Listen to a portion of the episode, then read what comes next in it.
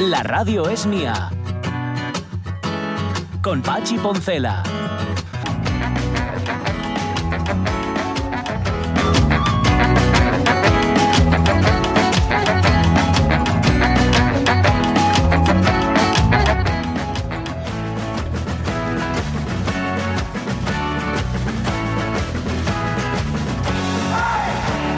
Las 12 y 7 minutos de la mañana eh, empezábamos hablando sobre kilómetros y kilómetros de viaje y sobre los pueblos que te encuentras cuando haces esos kilómetros y kilómetros de viaje. Y, y se me olvidó decir uno de los nombres, que era Paradores de Castro Gonzalo. O sea, Paradores de Castro Gonzalo parece una marca registrada, ¿no? Paradores de Castro Gonzalo. No parece el nombre de un pueblo, pues hay un pueblo que se llama así. Me parecen nombres fabulosos. Por cierto, viajábamos, la misma mujer y yo, en lo que ahora se llama un. Bueno, es, es el colmo del eufemismo, un coche térmico. ¿A que nunca habías oído eso?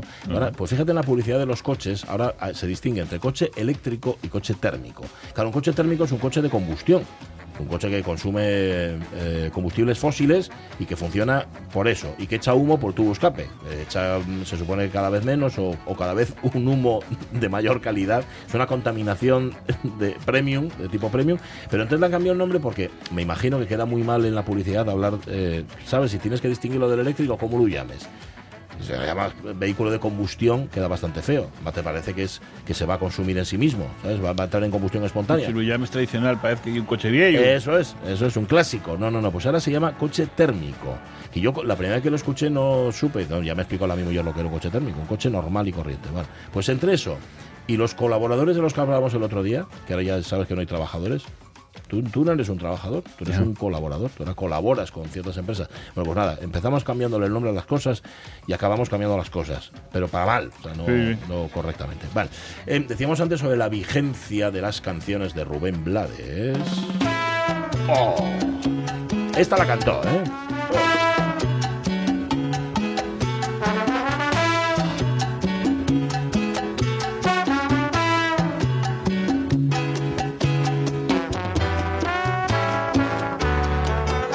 Tipo hizo dos conciertos, lo decíamos antes también, hizo un concierto en el Botánico de Madrid y luego a los dos días se fue a Jerez y el concierto era distinto, completamente distinto. Esta es la historia de Ligia Elena. ¿eh? Ligia Elena, la cándida niña de la sociedad, se ha fugado con un trompetista de la vecindad. Padre la busca afanosamente, lo está comentando la madre pregunta angustiada en dónde estará. En un concierto, cuando vas a un concierto y sobre todo de una figura a la que solo vas a ver a lo mejor una vez en la vida, aunque es verdad que a Rubén Blades se le pudo ver en Gijón por lo menos dos veces. Fíjate, yo vivo Gijón, toda mi vida viviendo en Gijón, tuve que ir mil kilómetros más allá para poder verlo un montón de años después, pero bueno, las cosas como son. Bueno, el asunto, em, siempre te acuerdas de las canciones que cantó y de las que no cantó, es decir, de las canciones que tú esperabas que cantara, porque sabes que igual no lo vas a ver más y que te hace ilusión vérselas en directo. Em, cuando vi la crítica del concierto de, de Madrid, dice, cantó em, Plástico, que es una de las míticas de Rubén Blades, y El Cantante, la canción de Héctor Lavoe, que él, que también canta, además la canta espléndidamente bien.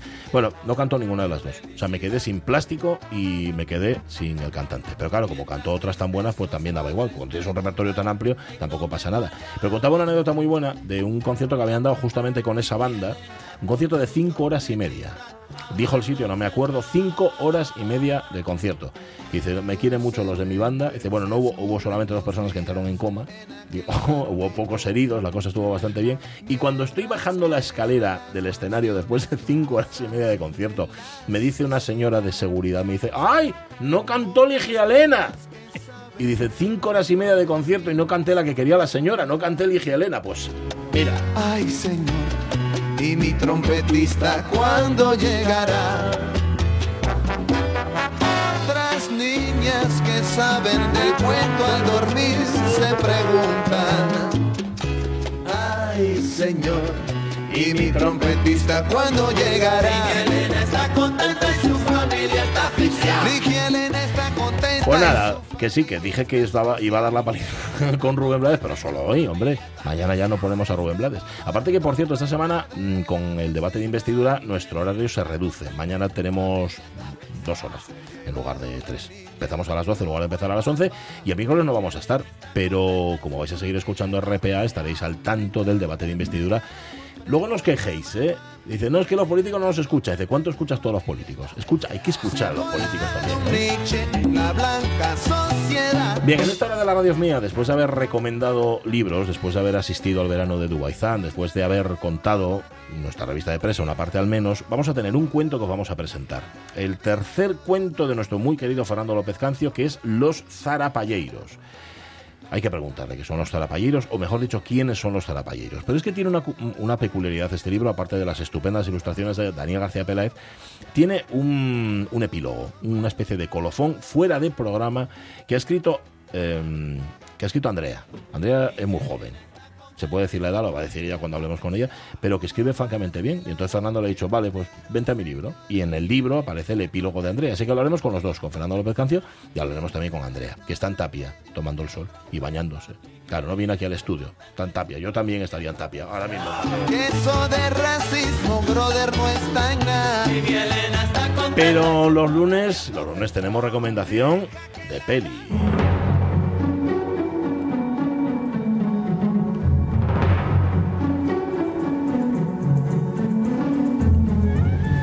Bueno, son testigos los siguientes de la radio mía que ya he dicho, por C y por B, que no tienes por qué elegir las películas en función de la duración, o sea, de mis repugnancias. ¿vale? Lo de lo de Pachi Película y la gracia. hombre. La Pachi Ya- cae pero- pesado, pero... Tú coge, no, no que pesa. Tú coge la duración que consideres, tu criterio es el que vale aquí. Yo, yo elijo las películas Venga. que me gusten y luego miro lo que duren. Eso, vale. Muy bien. Entonces, muy bien, Pues de eso, de eso estamos hablando. De hecho, una de las próximas va a durar tres horas, o sea que... Mm, bueno, está bien. Si merece la pena. Oye, mucho. nos, nos traes una, una peli, a ver, que para ti dices que fue sorprendente.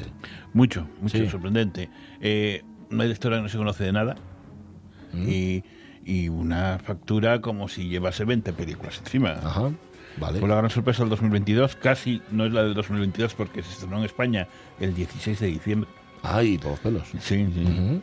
Y bueno, pues jugamos a las películas hoy con Aftersun de Charlotte Wells. Una película sobre relaciones paterno-filiales, el recuerdo, la ausencia, el descubrimiento y el reconocimiento. I love you. Love you.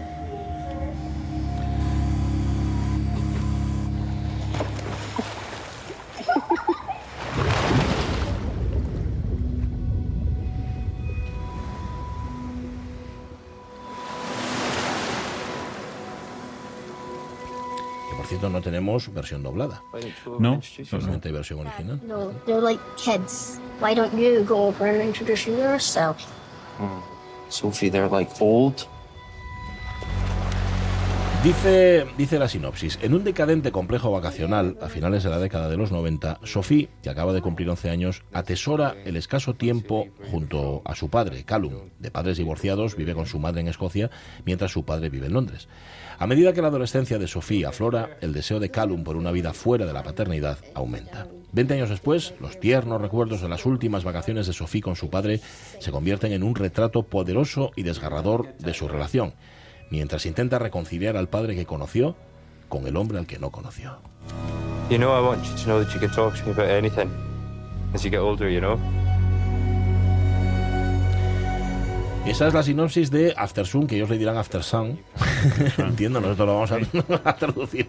Le vamos a poner el subtítulo. Su directora es Charlotte Wells. ¿Quién es Charlotte Wells? Charlotte Wells es una productora, guionista y directora de cine británica, nacida en Edimburgo el 13 de julio del 87. El jueves cumplió 36 años. Bien. De su vida personal no deja que se sepa nada, más que lo que pueda traslucir de su currículum.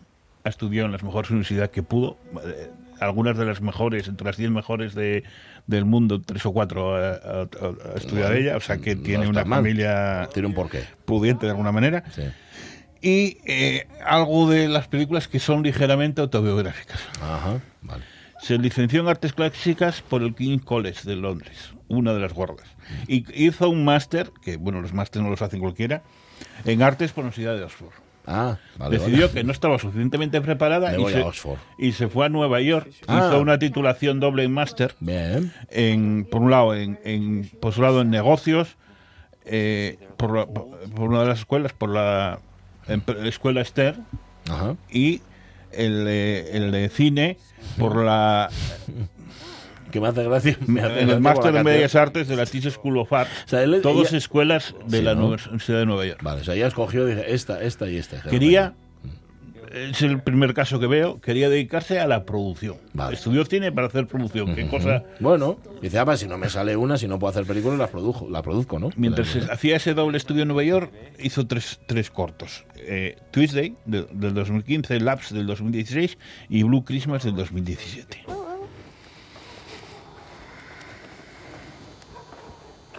What's that? Oh my god, what even is that? These are my moves. Oh, that's so embarrassing. That's not embarrassing. ¿Qué está, pas- ¿Qué está pasando aquí? Porque tú lo has visto y nosotros, ¿no? Está en la habitación y ella está probando su cámara de vídeo que le regaló el padre y eh, quiere conocer más de él. Entonces el padre sale hacia la terraza pero dice, ven, ven, te quiero entrevistar. Y hace una de las preguntas más grandes que se hacen en esa pregunta que decía, acabo de cumplir 11 años, papá. Tú que ahora tienes casi 31, bueno, le decía 130 y 131, pero bueno, eh, cuando tenías mi edad, ¿qué pensabas que ibas a ser a, a la edad que tienes ahora? Pregunta, Y él, en vez de contestar, rehuye. Ah, pregunta demoledora, ¿no?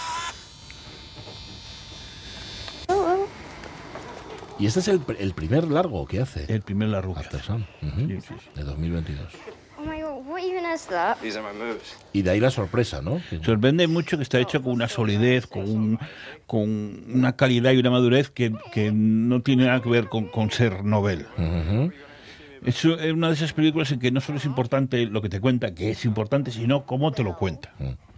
Para lograr eso es, es eh, importante tener una complicidad con el equipo, co- con, con, por ejemplo, el, la que, el que él llama, ella llama mi director de fotografía, Gregorio Eug, Mi director de fotografía. Sí, así lo. eh, yo estuve le- leyendo entrevistas de ella y decía, mi director de fotografía deciden eh, la luz, deciden eh, el encuadre, deciden que tener eso, las texturas y todo está.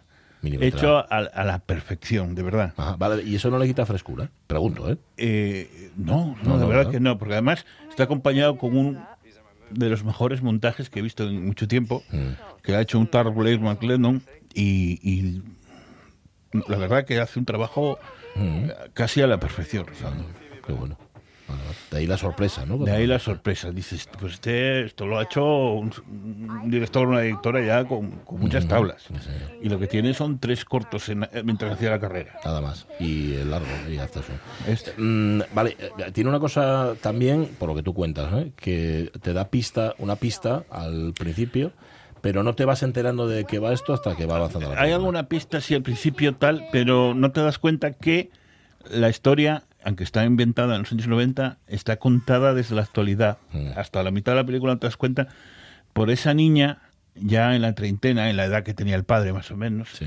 que, revisi- que revisita esas cintas grabadas y pues, se, Ya. se reencuentra con el padre. O sea, que hay cierta melancolía, digamos, en la cinta. Sí, porque además eh, un momento dado, entre esos 11 y esos 30 años, el padre desaparece. No sabemos cómo, lo sospechamos luego. Sí. Este es un film profundamente melancólico que revisita un momento en aparece feliz, pero que ha dejado heridas, traumas, Sí. cuentas pendientes que solo con el paso del tiempo se pueden dimensionar, procesar y de alguna manera curar y saldar.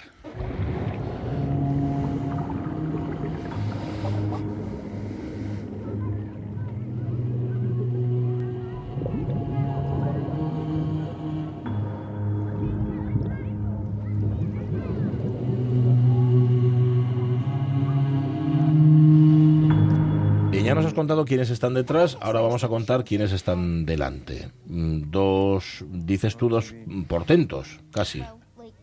Digo, me refiero a los Sí, intérpretes. bueno, ¿eh? pero Estás descolocando. No, estamos hablando de que la historia se cuenta en dos planos diferentes. Ah. Quería contar primero. Ah, vale, vale. Perdón. Es verdad, es verdad. Te, estoy- Sí. te- te estoy descolocando. ¿eh? En primer plano- ¿Vas en serio? Se, Vale. se desarrolla como un espléndido relato de la experiencia veraniega, Sí. sensorial y emocional de una niña de 11 años, ya en esa etapa en que está a punto de ser adolescente, que pasa un unos días junto a su padre divorciado en un complejo turístico turco. Sí.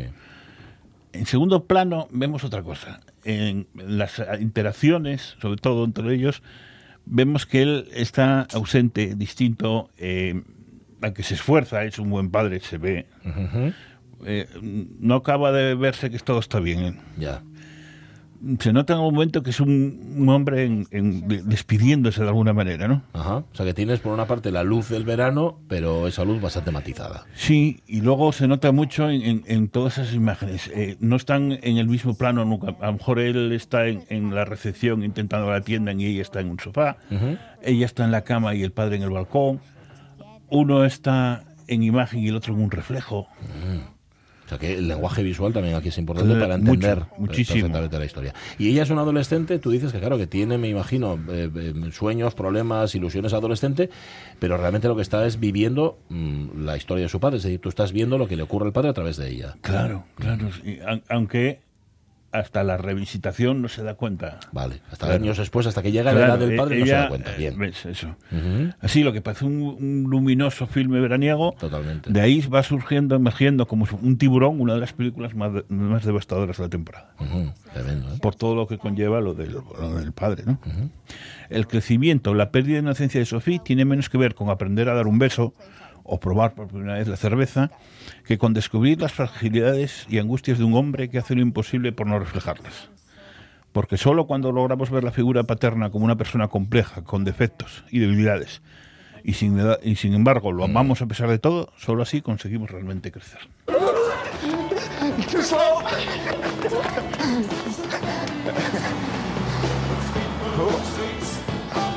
Last night, time for a dance.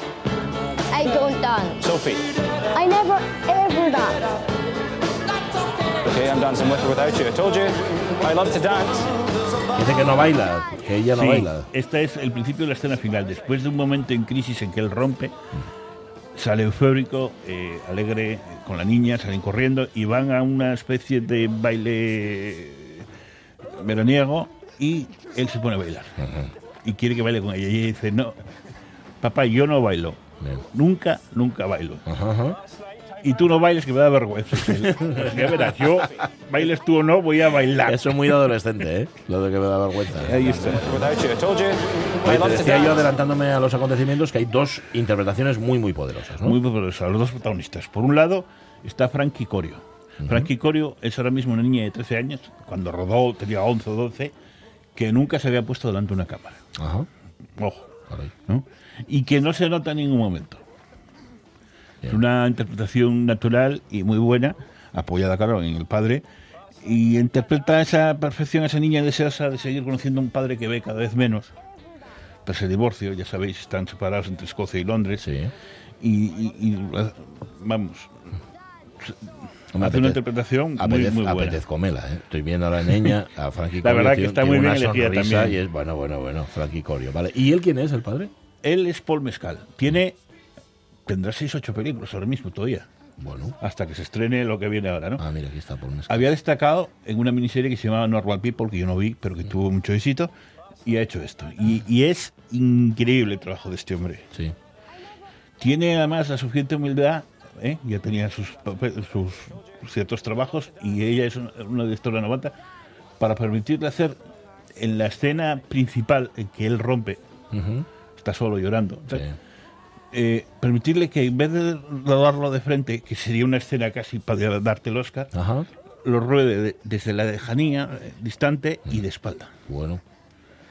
Y, que, y la verdad que queda mucho mejor así, aunque por la interpretación Claro, claro. Que igual, que igual deja. no le da que el Oscar. Em, el resultado fue muy positivo igual. Eso es. Hollywood está enamorado de Paul Mescal. Sí, ¿no? Eh, a partir de estas, eh, ha interpretado o va a interpretar, a trabajar con directores como Andrew Hay, Mm. Richard Linklater, Ah, bien. Ridley Scott, que va a ser el protagonista de, de Gladiator 2. Ah, sí. Sí, sí. Uy, a ver si no lo estropean. Están en Malta rodando Ajá. ahora mismo. Está bien. Está Porque bien. ya sabes que desde el jueves por la noche está paralizado Hollywood. Ah, es verdad. es Por la verdad. huelga. Sí, señor. Pensaba que era por el calor que, hacía Malta, pero. eh, viene muy a, a- punto con la frase que dices tú de que cambian los nombres y empiezan a cambiar las cosas. Porque ya llevan eh, 10 semanas los guionistas de Sí, huelga, es verdad. pero eh, cuando negociaban un convenio los actores se encontraron con una cláusula que decía, era para los extras, Verás. que podían grabarlos, quedarse con esas imágenes como propiedad propia ya de los estudios, Vale. seguir utilizándolas siempre sin pagarles nada. Callado. Y ellos ahora mismo eso no les, no les incumbía. Pero claro, ya es una pica en Flandes que si lo hacen con los extras empiezan, Empiezan a a hacerlo hacerlo con los actores. claro. claro. Pero hay una cosa que se llaman derechos de imagen, ¿no? Pues eh, no querían pagar nada. Ah, qué bien. Entonces ahora están parados. Y ahora yo creo que en algún acuerdo llegarán porque pensaban, los estudios pensaban ahogar a los guionistas, que tenían menos poder, pero los actores tienen mucho poder económico. Mm. Eh, Van sí. a aguantar Esos van a aguantar mucho más que los Mucho guionistas, más fijo. que los- Fijo, seguro que sí. Y tiene más capacidad de, de poder. Bueno, decías con Ridley Scott, con Garth Davis también. con. Garth Davis Sí. o con Kevin McDonald. Vale. Oye, escucho, estaba escuchando ahora esta música de fondo, la banda sonora de la peli. Banda sonora, lo que es la música in- in- incidencial se llama, ¿cómo se dice? Bueno, la música, Sí, música música incidental. Incidental. sí. Perdón. Pues, es algún tipo de incidente o algo. Esa que es, es es desasosegante. Ya Sí. desde el principio notas que algo pasa ahí, que, que no estás tranquilo en ningún momento, ¿no? Sí. Y luego hay una serie de éxitos, mm, unos mejor escogidos que otros, que van desde la versión americana de la Macarena, los Riders Brothers o los Chamaguamba, que hay un... ca- Explícase esto porque hay un karaoke por ahí. Ajá. A Deacon Blue, The Lightning Seas, Blur, Catatonia o Queen más David Bowie.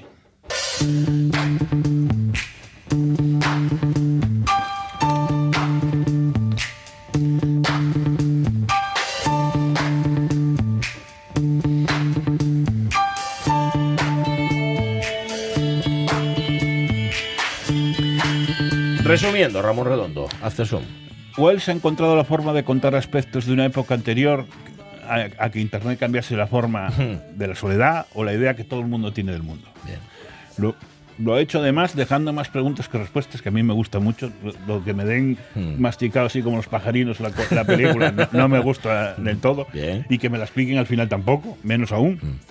Eh, eh, deja preguntas como la que te, te Sí. contaba antes. de- que- a la que- misma edad que- que yo tengo ahora, ¿qué, ¿qué qué, pe- qué qué ibas a creías tú que ibas a ser a los tenías 30, 30, ¿no? ¿no? Eso es. O otras que surgen, que me surgieron a mí, como hasta qué punto son reales nuestros recuerdos. Sí. Porque eh, la visión de, de los recu- o sea, de, de- de los 90 tiene una parte que se ve que es filmado eh, con la videocámara, pero hay otra parte que es eh, filmado con cámara de cine Sí. y ya se supone que esos son los recuerdos y ya no sabes si en realidad Ah. es verdad o no es verdad los recuerdos de, de esa niña 20 años después. Y luego hay otra pregunta importante también. ¿Realmente llegas a conocer a tus padres? Ajá. Y además eh, tiene una de las mejores y más emotivas escenas finales de los últimos años. Ah, sí, que no vas a decir cuál es. No. Vale, vale. La que vale. empieza con esa, con esa parte de yo no bailo, nunca bailo. Ah, empieza ahí. Empieza luego por ahí. sigue, sí, es Vale. impresionante. Vale, vale, After está. Pero vamos, hemos has dejado para el final la información, la información Sí, importante. Es una tachi película, Una 96 tachi película, minutos, de bien. 26 minutos 96. y se puede ver en repago en filming Sí. y en la tarifa plana de una plataforma que a mí me encanta, que no es tan grande como otras, pero tiene una selección increíble, Sí. que se llama movie.com. Movie, M-U-B-I. M-V-I, tal cual como se lee. Movie.com. Vale. Además, distribuye en todo el mundo, me parece, la película. No sé si la produce, eso no lo sé. Eh, Dices que en filming es de repago, o sea, son de estas que tienes que pagar el La, sí, la que tiene el diamantín que Sí, tienes que pagar mal. encima. Eso parece fatal. Pues Estoy suscrito y ay, ay, mira esta película. De repente ves el diamantín y como que te quita. ¿vale? No obstante, igual hasta lo pago. Anda, que- dice Ramón Redondo que After Sun o After Sun de Charlotte Wells es una de las grandes películas del año 2022, la gran sorpresa de 2022, tenéis que verla, no nos queda más remedio. Luego no preguntamos ni nada, nos hacemos, no, no os pedimos que nos hagáis resumen, pero vamos, que la veáis porque es nuestra recomendación de verano, la recomendación de Ramón Redondo. Al que como mañana no vamos a ver, le felicitamos hoy. Felicidades Ramón Redondo, que mañana es tu cumple. Muchas gracias. ¿Podemos preguntar cuántos años cumples? Eh, Podéis, sí. Podemos preguntar. cumplo 50. ¡Ah, qué bueno! Mira, es una edad magnífica los 50, por lo que quiero recordar, estaban muy bien. Yo estaba muy bien con 50 años. Que de hecho digo yo, pues mira, qué pena no haberlos cumplido otra vez, los 50. Mm, y sé, me consta, y además te lo tengo que preguntar porque me diste mucha envidia. Yo diste envidia a ti con Rubén Blades, lo sé, pero tú me diste mucha envidia a mí porque uno de tus regalos de cumpleaños fue ir a ver a Famino y Cansado. Fui a ver a Famino y Cansado. Sí, señora. Y oye, unos 95 o 100 minutos casi no parar de reír. Ja, ja, ja, ja, ja, Sí. Además, se ve algo como si fuese tan sencillo y está tan bien preparado, tan milimetrado todo lo que hacen y es tanto Mm. y, y- y a muchas veces a la vez y distinto y son unos genios. ¿Los habías visto ya? Nunca. Nunca, Nunca, nunca. visto. Mm. Y es que hace mucho no los veo. Y de hecho este fin de semana dije, ay, mira, mm, qué bien, Cansado. Ay, no puedo. Que tengo que ir a Se ver al otro. junta, claro. Entonces me junta y una pena. Bueno, pues nada. Oye, mm, como estoy aquí solín, porque Sonia Villaneda tiene otros Lópeces y Jorge Alonso está de vacaciones, igual me echabas una mano y entre tú y yo hablábamos del Facebook. Pues bueno, Leíamos el Facebook. ver. El Facebook, de, el Facebook de la isla. ¿Tú sabes lo que me entra gana? ¿De qué? De venderlo todo y de irme a, a- a una isla desierta. Ah, ¿Me comprendes? Para tomar una cervecita con mi amigo y hacerle un arroz, Claro. y hacerle un, un- guisito Ya. y disfrutar y... y, y- qué ojos más bonitos usted. Nah, Sí. no, Sí. déjame en paz, ¿Eh? déjame vivir.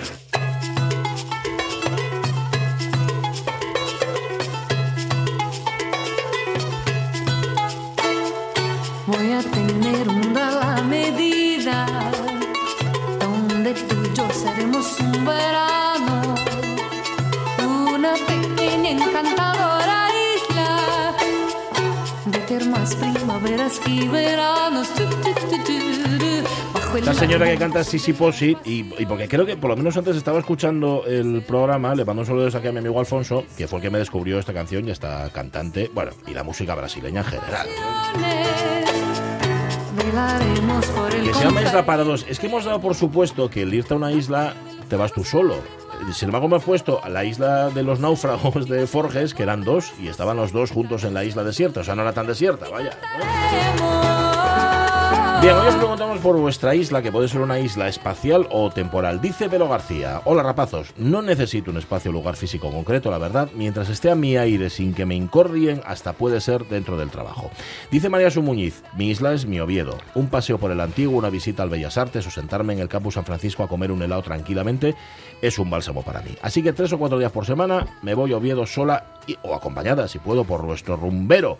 Cargo pilas y vuelvo al pueblo en el que ella vive y que llama de otra manera.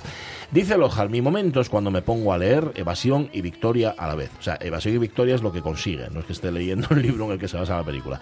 Por ejemplo, ayer todo lo que pillé de Ibáñez, mira, que era mi jefa tiene mucho y bueno, y como fondo blues del delta del Mississippi, tenía que honrar la memoria del genio, la memoria de Ibáñez en este caso. Que por cierto, eh, muchos oyentes comparten, luego cuando llegue el momento, es que si no me pierdo, eh, los leería a todos, que sería lo lógico, las viñetas que han compartido. Tú pusiste la de Malagón, Ramón Redondo, que es una preciosidad, que es el mapa de España con la nariz y las gafas de Mortadelo llorando. Cada vez me gusta más Malagón. Malagón es un tío muy fino. Mm, ¿Te gusta mucho? Hace mucho tiempo que tú compartes viñetas de Malagón y los del país se fijaron y lo contrataron.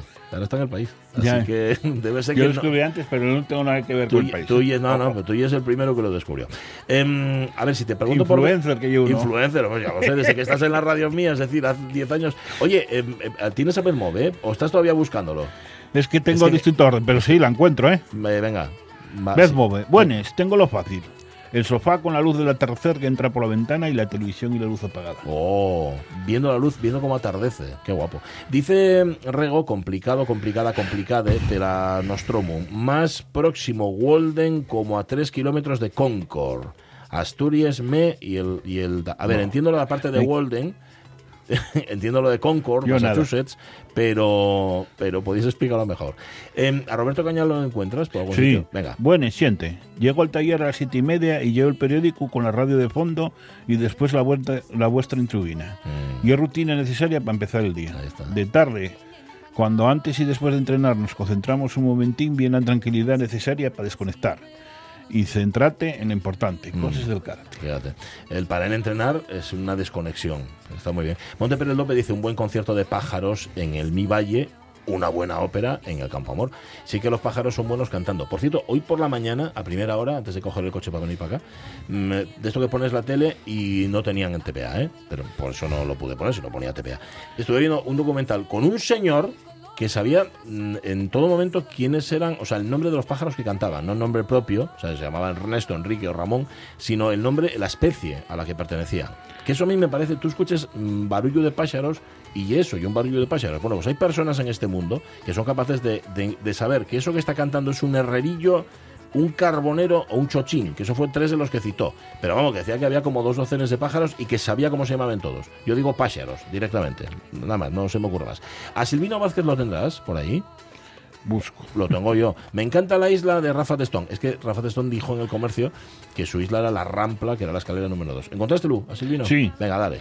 Buenos días, gente. Me encanta la isla de Rafa Tistón. Correcto. Yo de momento me tengo que conformar con un banco a la sombra del, bar- del Parque Pinín, Bueno. que lo disfruto a diario con mi nieta Carlota y su perrito Duque. mm, Pero no descarto en agosto en robarle un poco de isla a Rafa Testón. Que paséis un buen programa, gente, y os quiere desde la Se nos, sí, Silvino siempre nos- nos quiere, además nos lo demuestra, eso está muy guay. Oye, pues Silvino, si te vas a pasar en agosto por Gijón, que sepas que la primera semana de feria estaremos allí. Vamos a estar en, como hacemos todos los años, va a estar la Radio Mía, lo vamos a hacer en directo ¿Una desde el recinto. Sí, la primera semana. Estás ya apuntando, ¿no? Va a ir. Sí, no sé si me tocará en el turno que me toca o si Ya, no, no me ya toca. lo sé. Es verdad que la semana que viene tenemos que hacer de ti. Sí, Vale, sí, sí. Eso es una pena. Pues nada, Procuraré Silvino. no mandarte la de 180 minutos. Bueno, no, porque entonces sabes que te la recorto, o sea, voy quitando, voy quitando. Silvino, en efecto, que, bueno, para él y para cualquiera, si os pasáis, estaremos en la feria en la primera semana de agosto. Marce Gijón, mi isla es cuando al atardecer me siento a escuchar música en mi jardín. Oye, relax total. Clarena en las nubes, mi isla es aquel prado en el que pasear descalza, que dice que cualquiera, ¿no? Eh, y Salvador Fernández González, mi isla, creo que lo sabéis. Escorpios, es que ya nos lo había dicho en otro momento, sí señor. Eh, ¿Tienes a Juan Masalis? A ver si lo encuentras. Venga, dale al dedo para, para ir para abajo. Es que, es que, a ver, mirarlo en el móvil y mirarlo en el ordenador es distinto. Juan Mis- Masalis. mi isla son los buenos momentos que paso en los viajes. Viajo para crear buenos recuerdos y cuando el trabajo agobia, fugarme en mi cabeza a Lisboa, Roma, Siegu, Madrid, La Cerdaña o Granada. Ujú. Hay días que estoy más para allá que para acá. Sí, hay días en los que piensas en... Yo también, pero no por eso. Bueno, tú hay, tú hay días en los que algún día estás para acá, en general suele estar para allá. Fíjate, lo hablamos este fin de semana y dices, ¿para qué haces las cosas? ¿Para acordarte luego? No. Pero el caso es que es como que te carga. Te carga las pilas, o sea, te pone, pum, dices, va, haces esto, que luego llegas cansado, pero te merece tanto la pena. Fíjate todos los sitios que dice. Y mete entre Madrid y Roma a Siegu. Eso ya es prestoso, sí señor. Cualquier viaje merece la pena. Esther Orbiz, mi casa, mi isla es mi casa cuando cierro la puerta tras de mí. Es mi pequeño oasis. Qué guapo. Eh, María C. Lorenzo, a mí me encanta sentarme fuera cuando el día se acaba. Mira, ya van tres, ¿eh? que con el atardecer se relajan. No hay ruidos humanos en el pueblo y solo, solo se oyen los pájaros que van callando poco a poco. Es la felicidad pura. Y mi isla, mi trocito preferido, está lejos, aunque se puede llegar. Me encanta la playa del Lido, en Venecia, y pasear, y pasear cogiendo conchas para aumentar la colección. En realidad, cualquier playa larga y sin gente. En las landas, eso es en Francia, yo creo, ¿no? También es posible eso, pero sin caracolas. Ahí no, no le queda más remedio. Que no coger caracolas porque no las hay. Isabal, ¿la tienes por algún sitio? Isabal. Venga, va. Mi isla y el porche de mi caseta en los, en los calhuetos.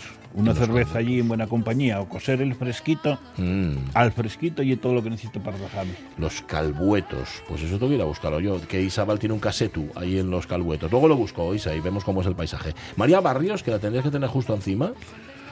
Más o menos. Mi trozo de, de- de esta tierra es contradictorio porque es el mar sentado paseando desde Salinas a San Juan. Por invierno, que hay poca gente, o Xagó, que está casi vaciado por el faro, pero siempre viendo el mar. Fíjate, qué guapo. Pepita Pérez, la piscina todo el año y es lo que me centra la piña. Quito las gafas de ver y tapón un oído, floto. Solo pienso en dar brazadas y, y hacerme trinos. Y al acabar, una ducha relajante, oye, y quedo nueva. Eh, Geli Orbiz, mi paseo diario a primera hora de la mañana sobre las siete y media, durante dos horas, más o menos, sobre todo el último tramo que hago, que es el del muro de San Lorenzo. Es mi momento de paz. Eso lo hacía mi madre. Mi madre era de las que escapaba a primera hora de la mañana, pero cuando no había gente por la calle, que era de noche. Y en tiempos estuvo yendo hasta la Providencia, pero caminaba, pero por unos paseos que se daba. Claro, alguna vez llevó un susto también, porque salir tan de noche equivalía a encontrarse, sobre todo los fines de semana, con los que volvía. Y eso a ella le daba un poquitín de, de yuyu. Vale, eh, Graci TG, ¿la tienes por algún sitio? ¿La Graci TG? Sí. Vale. Buenos días.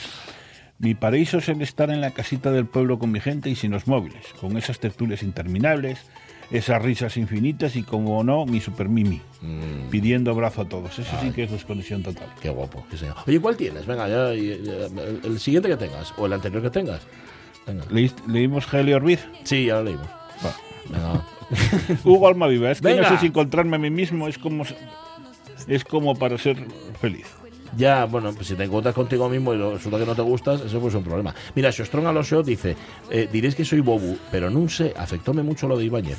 Mira tú qué tontería, pues no es ninguna tontería, Xostron. Aquí hemos hablado alguna vez de los que son tan próximos, están tan cerca de ti, aunque estén tan lejos, aunque nunca los hayas conocido, que son forman parte de la familia. Una isla de la ilusión, dice, una, una menos, claro, con la muerte de Ibáñez, aunque las llevo siempre dentro. Y nos pone una viñeta preciosa, preciosa, de Mortadelo y Filemón en el atardecer delante de la tumba, que que es la de Ibáñez.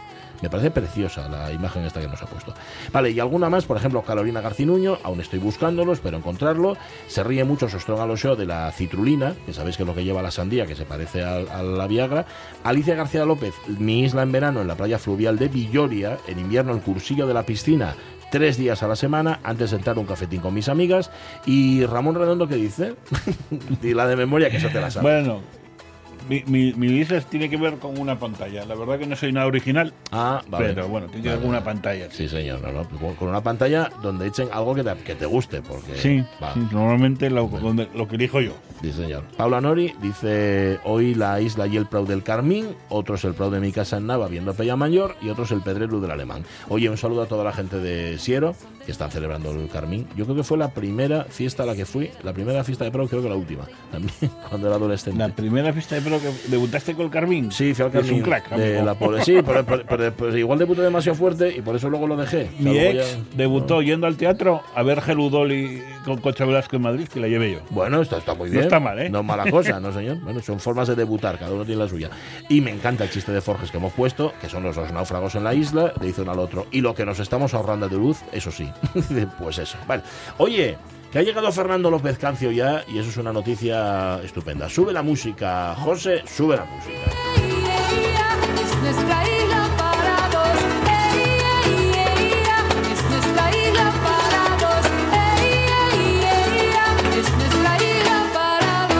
Maravilloso. Sí, sí, pues sí, la isla para dos. La vuestra que habéis compartido con nosotros, gracias oyentes de la radio mía. Oye, gracias Ramón Redondo, ¿eh? por haber sido hoy nuestro lector de Facebook. Hoy no solamente escribiste en el Facebook, sino que también nos, Deslomau quedé. nos lo contaste. Bueno, deslomado no sé, pero hace un calor en este estudio, ¿verdad que sí, Fernando López Cancio? Sí, Buenos días. hace un microclima. Hace un- Totalmente. Pero es espantoso. Aquí podríamos criar algo, no sé qué. Bueno, pollitos hecho, o cosas algo así. estaremos criando, me da la impresión. Pero, Hongos. pero pollitos de hongos, fijo, pollitos de colores. Eh, ¿Sabéis? De pequeños Sí, sí, sí. regalaban pollitos No. de colores, eran teñidos. Aquí podríamos criarlos sin, o sea, sin necesidad de teñirlos. Eso los había en mercadillos, recuerdo. Provinos, ¿eh? Ya, ¿Por qué la verdad, que la verdad que sí, nunca me hizo, nunca entendí la gracia de, de- ni, ni cuando eras pequeño que no tienes mucha conciencia animal. Eh, tú, tú, ahora, aparte de conciencia animal, ¿tenías de pequeño animales? Pitos, Es- por ejemplo. y eso. No, tenía mi padre sobre todo perros eh, de, Sí. de caza, bastantes. Ahí va. Los cuales no me gustaban en absoluto, ni Ujú. me siguen llamando mucho la atención los perros, pero, pero sí, sí.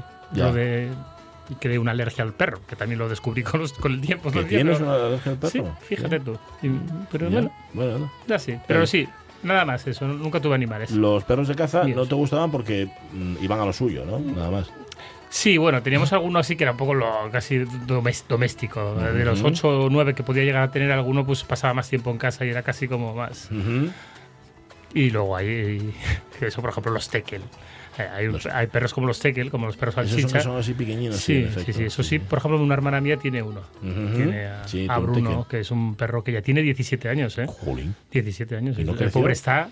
No, bien. no, que no creció. Lo que está el hombre que cada vez anda menos. Hay problema. Bueno, pues le mandamos aquí a Bruno un, un saludo y un cariño. Pues sí. Eh, todo esto era para hablar de otro tema que no fuera el disc golf o tu libro. Ya, este, verdad estás- que- este verano estás que intentas sacarle. Pero no tengo más temas, ¿eh? Intenta sacarle a esta sección todo el provecho. ¿Tenemos cinto de la sección? Pues dale, dale. Tú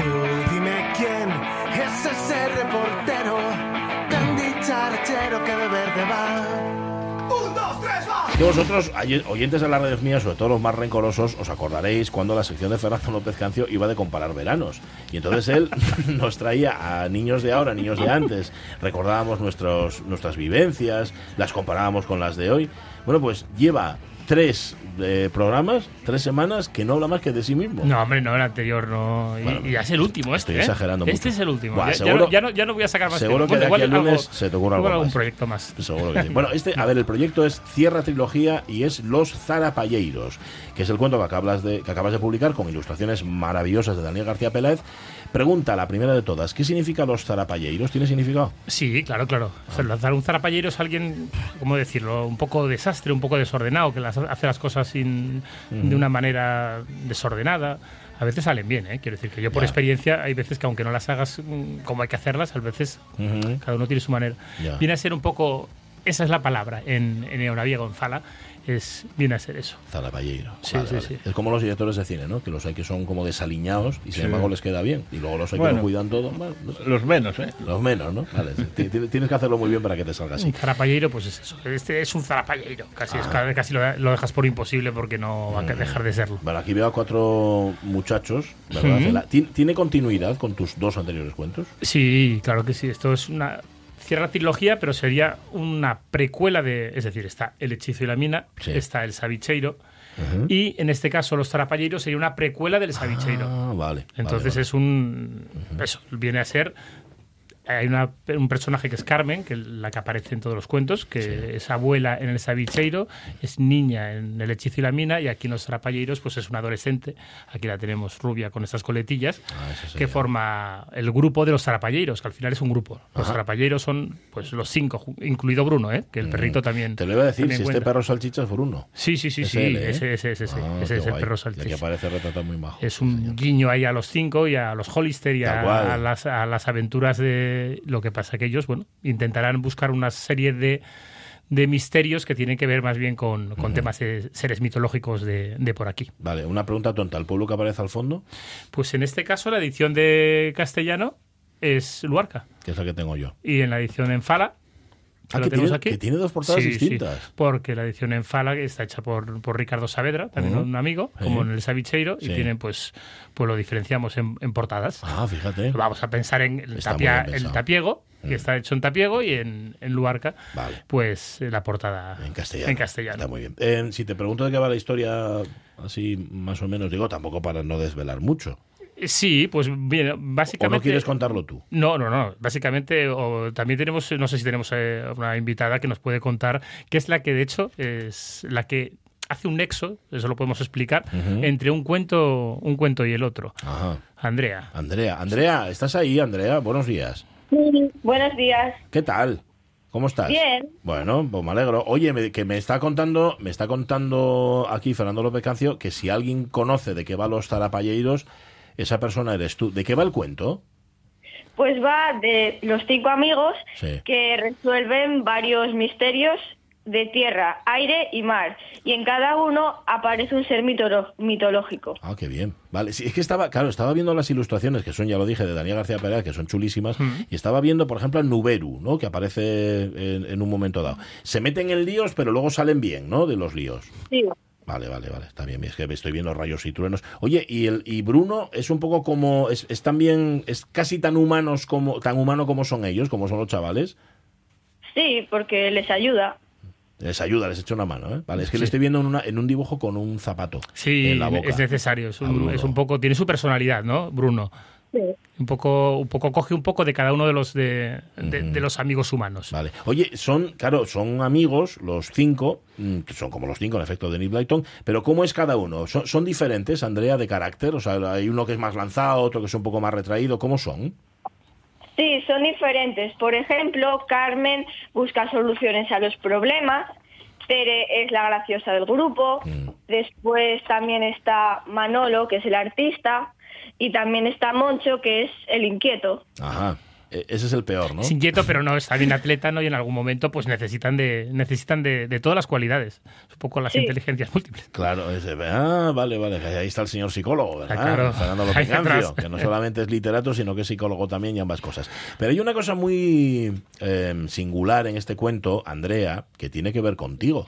Tú firmas, mm, ¿cómo lo llamamos? El epílogo, la parte final del cuento. ¿cómo Sería el epílogo y la introducción al Sabicheiro. O sea, Ah. eh, es un nexo entre algo que quedaba sin contar, Ya. que nos lo cuenta Andrea. ¿Por qué? ¿De dónde surgió, de dónde salió todo esto?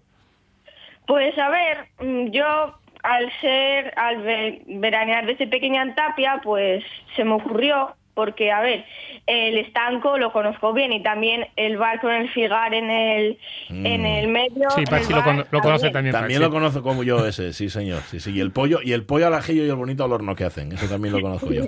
O sea, claro, tú conoces muy bien Tapia, ¿no, Andrea? Sí, Vale, y también los seres mitológicos porque en el cole los aprendemos. claro. Vale, vale. Pero eso, a ver, vale, pu- pu- lo puedes conocer tú, lo puede conocer mucha más gente. Pero de ahí a ponerse a escribir, eso ya cambia la cosa. A ti es que te tiene que gustar esto de escribir, ¿no? Sí, Vale. ¿Y cómo, ¿Y cómo os ponéis de acuerdo, Fernando y tú, para que un texto tuyo, bueno, más de uno por lo que estoy viendo, aparezca en este libro? ¿Te lo propuso Fernando? ¿Fue cosa tuya? Explícalo. yo ponía que se lo mandáramos, entonces yo pues se lo mandé y le dijo que le gustaba y que era parecida a la idea que tenía él. Entonces pues me lo publicó. O sea, la guía didáctica del Sabicheiro se, se pedía que había una parte de la historia que se desconocía, que no se Ah. contaba cómo había llegado una botella. Y, y se pedía que, que la gente lo escribiera por correo y que lo, lo enviara. Y entre los que llegaron, llegó el de aquí, Andrea Neira, y, y Y que era casi, casi eh, muy- en la idea que tenía para hacer la tercera parte, donde aparecían esos personajes mitológicos, volvía a unir de nuevo los personajes mitológicos y una pasada de escrito. Y encima Sí. ahí contextualizado en tapia y muy guapo. Y pues ahí quedó. Como que se va a desaprovechar ese, ese Ya, no, escrito es que es tan claro. guapo y que pues el origen de una futura carrera de escritora. Pues a lo mejor. Andrea, ¿te puedo preguntar cuántos años tienes? 11. 11 años. Es que tienes una voz además muy firme, muy, muy rotunda. Y ya, a ver, esto que escribiste no fue por casualidad. A ti te gusta escribir, ¿no? Sí, ya tengo escrito algunos cuentos. Oh, sí. Sí, y también mandé el otro día un cuento para un concurso. Ah, o sea que esto, aquí, tú tienes razón, Fernando. Ahí hay una trayectoria literaria Sí, que sí, está, hay un futuro, que está empezando. un futuro clara- claramente. Sí, vale. sí, sí. Bueno, no, me- me parece- me parece- Oye, y ver tu. eh, que Esto, esto es muy curioso. Ver tu texto publicado. Andrea, ¿qué sensación te produce? Porque una cosa es que lo escribas tú, que no sé cómo escribes. ¿Escribes a mano en el ordenador? ¿Cómo lo haces? En el ordenador. En el ordenador. Claro, una cosa es verlo en la pantalla del ordenador y otra de repente ver que un texto tuyo está publicado, que es un libro. ¿Qué, qué sentiste? Pues mucha alegría y pues, no sé, me sentí muy bien. Mm, No, no, claro, es que tiene que ser, bueno, tiene que ser, no, es guapo, o sea, lo sé. Eso de que, de que- y luego Es una- bu- y verlo, es que leerlo, leerlo en fala, en, en Oraviego. Te pregunto, Andrea, que yo es una de las cosas que también cuando le escribí el Sabicheiro luego lo vi de repente, porque no lo hablas, pero lo entiendes perfectamente. Sí, a ver, yo no hablo, pero lo entiendo porque, a ver, mis abuelos de aquí y también la gente habla en, en eonaviego. Claro. Con lo cual es el, es el habla familiar, es lo que habláis en casa, ¿no? Y eso, eso no. Mira, eh, se llama Una promesa olvidada. Y, eh, ¿Me dejas que lea un par de párrafos, Andrea? ¿Puedo? Vale. Mira, dice, años después de la última zarapallada protagonizada por Carmen y sus amigos, y en una de las visitas que el Home Marín hizo a aquel pueblo marinero, este empezó a preocuparse al observar que los vecinos del lugar se estaban distanciando. Los adultos no salían con sus amigos, familiares y compañeros. Intentaban evitarse y ya no había tertulias ni partidas de cartas en los bares, los niños ya no jugaban ni en el parque ni en la playa, y los adolescentes se quedaban todas las tardes encerrados en sus casas con, con las tecnologías. Al Home Marín se le ocurrió que tenía que hacer algo para que todo volviera a ser como antes. Estuvo varios días pensando hasta que se le ocurrió bueno, hasta las ya no, y ya no leo más. Y ya no leo más. ya Oye, qué bien, escribes estupendamente, Andrea. Perdóname que te lo diga. ¿eh? Muy bien, muy bien. Eh, Muy bien, muy bien, sí, señor. Oye, mm, Y voy a contar una cosa de, de Andrea, porque Andrea no, no Sí, nos, porque lo pregunto yo no- todo, no- no venga, nos, dale. cono- no nos conocíamos, ni a sus padres no nos conocíamos, bueno, de Tapia, de, luego de vernos de repente hubo un reencuentro, ah, eres tú, ah, no, tal. os sonabais. Pero ¿no? su vida, de hecho, en realidad está muy asociada. Si yo, es decir, que empecé a escribir El hechizo y la mina, yo con la, en la cuenca no, no tenía tampoco ninguna relación familiar ni, ni tal, simplemente porque había hecho un campamento minero y, Ajá. y hice ese cuento. Ella, su abuelo, por parte de, de madre, es de Moreda, de la zona de Moreda. Sí. Su padre Sí. es de Tapia, de la zona de Tapia. Ajá. O sea, que ya nos vamos uniendo a Tapia. Pero hoy mismo todavía me enteré que su abuelo también, por parte de padre, vivió en Luarca, que es donde también está Sí. pasando esto, en Luarca, en Busto, que es donde la zona donde ocurre estas historias. Por lo tanto, sabe de lo que escribe y sabe, está muy... Claro, es que esto tiene que ser así. Esto se dice siempre. Tú tienes que escribir de lo que sabes. Porque de lo que no sabes no puedes escribir. Yo, por ejemplo, pues mira, no tenía familia, pero tu abuelo fue minero, ¿no, Andrea? Sí, Mm. sí, sí. Por lo tanto, cuando... Fue ayudante de minero, picador y vigilante. Mira. Ah. Hay una trayectoria ahí y, y- y no sé, tú- mm, eh, espera, eh, que me aventuro. ¿Tu abuelo sigue vivo? ¿Tu abuelo sigue con nosotros? Sí, sí. Sigue. ¿Y te cuenta historias? Pues sí, alguna historia me cuenta de la mina, de Ah. que y además también mi abuela que siempre una incertidumbre hasta que llegaba a casa. Mm, eso es la, la- lo- la terrible vida de los mineros y de sus familias, ¿no? Esperar a ver si ese día va a llegar o no va a llegar. Oye, las anotas todas esas historias, porque eso tienes que apuntarlo, no se te pueden... Porque si luego se te olvidan, digo. Sí, mamá y yo tenemos una libreta en casa de historias de la familia. Oh, qué bueno. O sea que cualquier día nos encontramos con un libro de, de Andrea Neira escrito con las historias de la familia. Podría ser, ¿no? Sí. Vale. Sí, bien. una, uno de ellos. Igual no es el primero porque igual tiene tantos pensado que no Es que, ese, verdad, que ese es, es uno, verdad, uno eso- ese puede ser uno de ellos, sí, señor. Oye, estás en Tapia ahora mismo, ¿no? Sí. ¿Qué tal día hace? Bueno, está un poco nublado, pero hace mucho calor. Ya, va- con lo cual, un día así en Tapia, cuando está medio nublado, eh, Andrea de 11 años, ¿qué hace? Pues ir a la playa. Vas a la playa, aunque esté nublado, ¿no? Es que lo que tiene Tapia, que en Tapia se va a la playa Ujú. sí o sí. Sí, se está mejor igual a veces que Vale, vale. todo positivo. Y ayer estuviste en el Carmen, ¿no? Esos días, eh, claro. Sí. Vale, vale, vale. Ah, Porque tú habitualmente, esto queda claro, no vives en Tapia, pero vas todos los veranos, con lo cual me imagino que tendrás pandilla ahí en Tapia. Bueno, sí, algunos amigos tengo y también hay mu- tengo muchos familiares por aquí. También, también. Con lo cual aburrirte no te aburres nunca, ¿no? No. Em, Una cosa que pregunto yo, que siempre nos preocupa aquí mucho, además es una palabra que, que yo quiero... No puedo hablar de esto sin hablar del escarapocho. es verdad, hablamos Es que- de él el otro día en tu ausencia, ¿eh? por Ah, cierto, del vaya, escarapocho, Dios, que lo bueno, sepas. Salió, No, no pasa nada, os dejo hablar. ¿Te picó alguno? Es que hay un problema con los escarapochos. ¿Qué eh, está que no lo pasando? puedo- que no sé, Andrea me contaba el otro día. no ¿Qué sé. pasa con los escarapochos, Andrea? A mí, de momento, nunca me picó un escarapocho, pero este año, al subir la temperatura del agua, hay mogollón. Siempre que se baja la playa o se sube, hay alguien con el pie metido en agua caliente. Ah, vale. ¿Y qué hacemos para que no nos pique? Pues habría, a ver, sería bueno poner escarapocheras o escarpines y pisar, y si no se tienen, pues pisar despacio Mm, en, el, en la arena. ya, lo que pasa que es muy... es A ver, se esconde, ¿no? El escarapocho, se mete ahí y... y- Se y- mete ahí en la arena, y se me- es- ¿Está solo en la arena o, por ejemplo, en la orilla, debajo del agua, también está? ¿O ahí no? Ahí no se puede, ahí no se puede esconder. No, es desde un poco menos de la rodilla, empieza a estar por ahí. Por ahí, ¿eh? Vale, vale. O donde las rocas. Mm, vale. Yo es que voy bastante por Tapia, ¿eh? Y este año ya estuve una vez y pienso ir más veces. Y está bien la advertencia. Sí, sí, hay que tener cuidado. que la- no son estéticas las escarapocheras, pero, pero a veces, ¿qué más da? la a mí me queda muy bien, ¿eh? Te diré. Ah, bueno. Me queda estupendo. A todo el mundo le queda mal, menos a, A mí mí que me me queda quedan bien. Entonces, de hecho, es lo único que me queda bien, las escarapocheras. Andrea, ha sido un placer poder charlar contigo. Tengo un verano fabuloso y estupendo.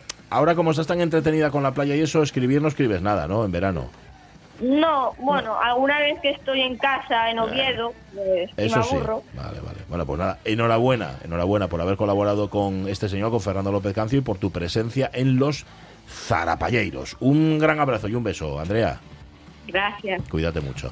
Qué gusto, ¿eh? Qué bien Pues sí, la verdad que sí. Y que bien escribe y Sí, que señor. o sea, Y la, a localidad, al, al cuento claramente. No, que te, por te fin, ha dado, te ha dado por la- fin. te ha hecho la mitad del libro. Me ha hecho O la no mitad del libro. no te da vergüenza. Oye, ¿esto lo encontramos ya en Sí, librerías? en librerías ya por Luarca ya eh, tenemos, en Tapia ya tenemos físicamente, por Bien. internet, por que me vea por la calle y me lo pida. Vale, vale, vale. Y que Los en todas las plataformas que se dice ahora mucho, pues también. También los. Zarapalleiros de Fernando López Cancio con ilustraciones de Daniel García Peraz e intervención de Andrea Neira. Gracias, Fernando. Hasta el lunes. Ah. Las noticias.